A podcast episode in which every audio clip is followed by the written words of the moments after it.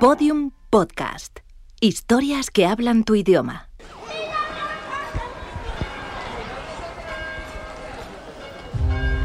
El 11 de abril de 2018 se produjo una tormenta solar de clase X9. Fue la más intensa jamás registrada. Dos días después, el 13 de abril, la radiación alcanzó la atmósfera terrestre, inutilizando todos los satélites y gran parte de los sistemas eléctricos. El planeta quedó en completa oscuridad. Este evento fue conocido como el Gran Apagón.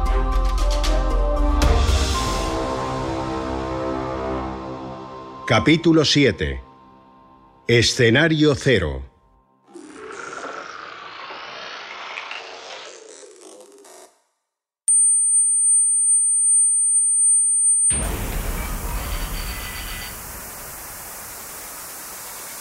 En los meses posteriores al gran apagón, fueron filtrándose a la luz pública numerosos documentos relativos a la gestión gubernamental de la crisis.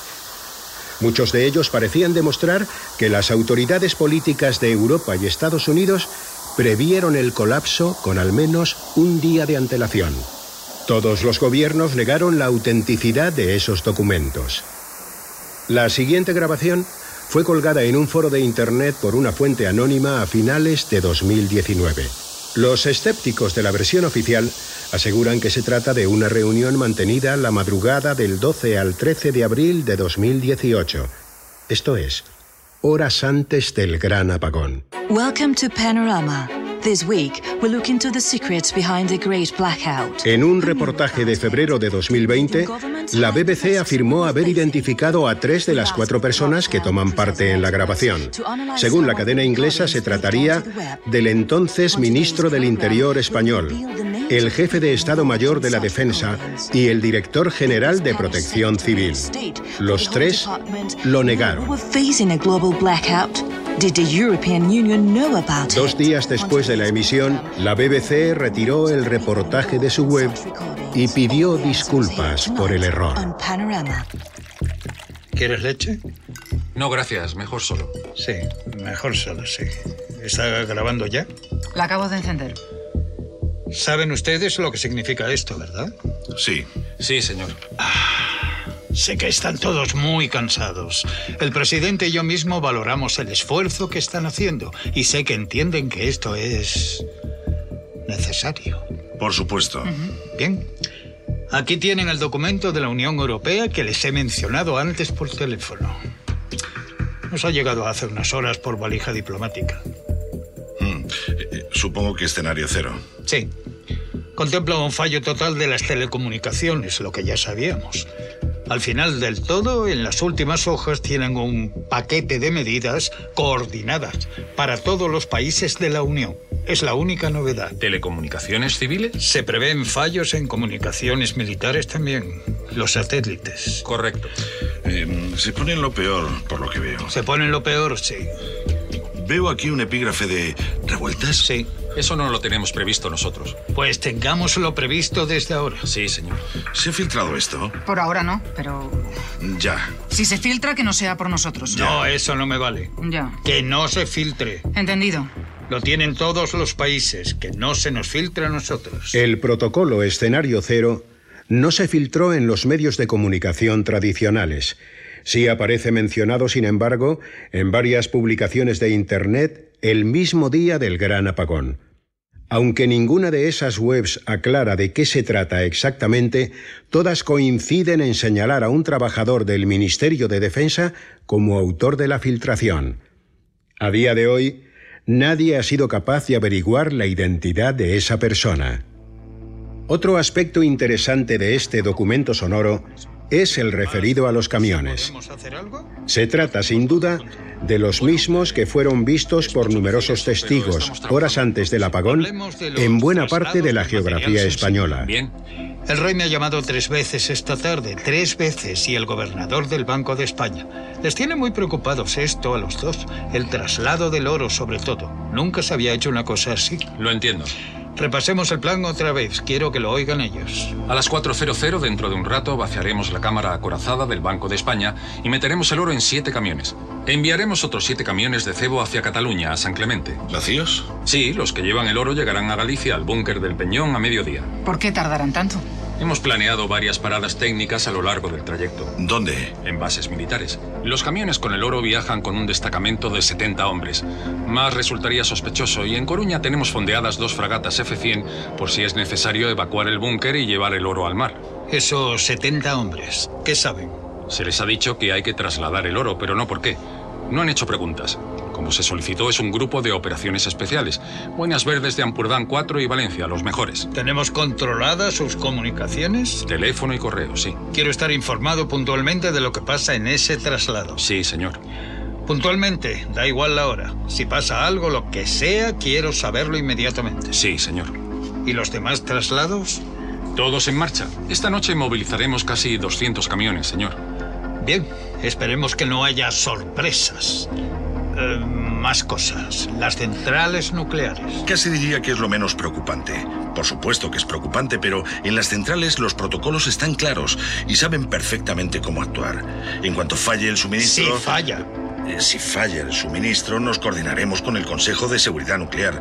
Es lo primero que haremos. Está previsto y el protocolo es muy claro, muy claro. En la grabación de casi una hora se mencionan varios detalles de seguridad nacional que se han demostrado verídicos. El dato más claro en este sentido es la alusión a los ejes principales de la llamada Operación Brújula. Dos meses después de la emisión del reportaje de la BBC, se supo que la Operación Brújula existió realmente. El gobierno español sostiene, sin embargo, que fue concebida después del apagón. bien, ¿tiene lo que le pedí? Sí, aquí está. A ver. Operación Brújula. Sí. ¿Quién tiene esto? Por ahora solo nosotros. ¿Nosotros cuatro? Sí. ¿Quién lo ha redactado? Eh, yo, yo mismo. Hay muchos puntos en común con el escenario cero. Nos hemos basado todos en lo mismo, por lo que veo. Bien, eso es bueno. Lo complicado, lo más difícil va a ser poner en marcha todo en 10 horas. No va a ser fácil, no. ¿Es posible? Lo intentaremos. Deberíamos hacer algo más que intentarlo. Sí, señor. ¿Incluye aquí a los bomberos? Sí, todos. Vale, a ver, ¿qué, ¿cómo lo hacemos? ¿Cómo se va a establecer esto? ¿Cómo quieren coordinarlo? Nosotros coordinaremos desde aquí, desde el Ministerio, y iremos marcando responsables provinciales o por zona, ya veremos, lo que podamos. Sí, bien. La idea es crear grupos autónomos para minimizar las comunicaciones que damos por hecho que van a ser complicadas. Yo, a ver, hay una cuestión que es importante para nosotros. ¿Está planeado decretar el estado de sitio? Eso, como saben, es cosa del Congreso y hoy por hoy no sabemos lo que va a pasar. La respuesta previsible es que sí, que se decretará. Pero vamos, seguro, que no va a ser de inmediato, costará. Ya. Me preocupa ese tiempo hasta que lo consigamos. Hasta que se decrete el estado de sitio, si se decreta, nuestra capacidad será limitada. Me consta, pero no podemos acelerarlo. Eso va a ser así. La política tiene su ritmo, ya lo saben. Esta tarde se ha informado de todo al jefe de la oposición. Dice que facilitará la votación, pero no en un primer momento. ¿Eso qué quiere decir? Es un hombre optimista. Quiere pensar que no va a pasar nada. ¿Y si pasa? Entonces dejará de ser optimista. No lo sé. De todas formas, no adelantemos. Los problemas de uno en uno. Veo aquí que hay previstos dos ejes en la operación brújula. Sí, la idea es que nos concentremos en dos marcos de acción. Por una parte, garantizar la seguridad con presencia militar en todas partes, hasta donde lleguemos, priorizando los objetivos estratégicos, ministerios, bases militares, centrales nucleares, los búnkeres. Bien. Por otra parte, queremos evitar la oscuridad total. Tenemos preparados grupos electrógenos, los repartiremos por las ciudades grandes, en las vías centrales. ¿Y los paquetes de ayuda? Estamos en ello. ¿Qué tendrán? ¿Qué van a poner? Eh, pues comida, agua embotellada, mantas, linternas, pilas, eh, en fin, lo básico. ¿Y lo tienen ya? Eh, llevamos todo el día con eso, no ha sido fácil. ¿Con qué proveedores habéis hablado? Con los habituales, los de siempre, y luego hemos llamado también a unos cuantos nuevos.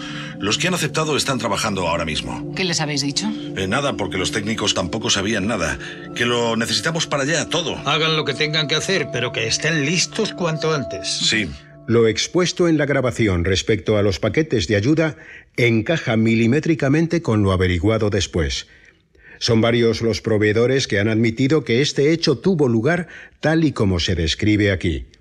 Según ellos, Técnicos de protección civil les telefonearon un día antes del apagón para comprar todas las existencias de sus almacenes. La Dirección General de Protección Civil ha anunciado que emprenderá acciones legales contra las empresas que declaren tal cosa. ¿Y la prensa? Bueno, controlada. Todo lo que se puede, por lo menos. A ver, os cuento. Hemos estado esta tarde con los directores de los medios, televisión, radio y prensa, los grandes. Están todos sobre aviso ya. Les hemos dicho que mañana puede producirse un fallo total en el sistema eléctrico. ¿Qué puede? Les hemos pedido que no digan nada, claro. Eso lo ha pedido Europa. Lo hemos hecho todos los países. Le parece que es lo mejor. Y es lo mejor. Si hubiesen enterado de todas formas, siempre se enteran. Así por lo menos. Se enteran por nosotros y no dan coba a los rumores. ¿Y aguantarán sin decir nada? Sí, seguro. ¿Hasta cuándo? Bueno, ahora ellos son cómplices. Si de verdad hay un apagón y falla todo, lo último que van a hacer es decir que lo sabían y no dijeron nada. Siempre pueden mentir. También nosotros. Y lo haremos si hace falta. Los responsables de los principales medios de comunicación españoles han negado que fueran informados por el gobierno. En 2019, sin embargo, el director de un hotel madrileño de cinco estrellas confesó haber reservado un salón para un grupo de destacados periodistas el día antes del gran apagón. Todos lo admitieron, pero aseguran que se trató de un encuentro rutinario. No existe ningún documento, ni escrito ni sonoro, que atestigue lo que allí se dijo. En Twitter ya es trending topic. Sí, ¿El qué? gran apagón. ¿Y por qué no se me ha informado? Es trending topic desde las 7 de la tarde, ¿Desde pero... las 7? Sí, pero no, no tiene por qué ser un problema. En Estados Unidos también, y en Francia, y, y en Reino Unido me parece que era también. ¿Cómo es eso? Bueno, es Internet. También se ha publicado lo de Corea del Norte en varios blogs, pero nadie se lo toma en serio. ¿No se lo toman en serio? No. Qué suerte para ellos. Mi hija me ha preguntado esta tarde. Lo ha visto en Facebook y me ha llamado para preguntarme si es verdad que nos vamos a quedar sin luz. Insisto en que eso no tiene por qué venirnos mal. Cuanto más ruido haya, mejor para nosotros, más difícil va a ser eh, rastrear la información, la real. Lo importante es que los medios no hablen de ello. Internet es irrelevante. ¿Internet es irrelevante? Sí. ¿Lo dices en serio? En esos casos, a, a ver, irrelevante igual no es la palabra, pero no va a haber pánico porque esté en Facebook. No lo está viendo, de hecho. La gente sigue con su vida. Bueno, espero que tengas razón, de verdad.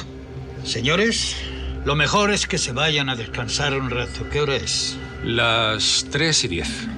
Tiene 50 minutos para llegar al Banco de España. Sí, señor, me espera un coche en la puerta. Bien, márchese y manténgame informado. Sí, De todo. sí, señor. Buenas noches. Buenas noches. Buenas noches. Y usted intente dormir unas horas. Sí, dormiré en el despacho.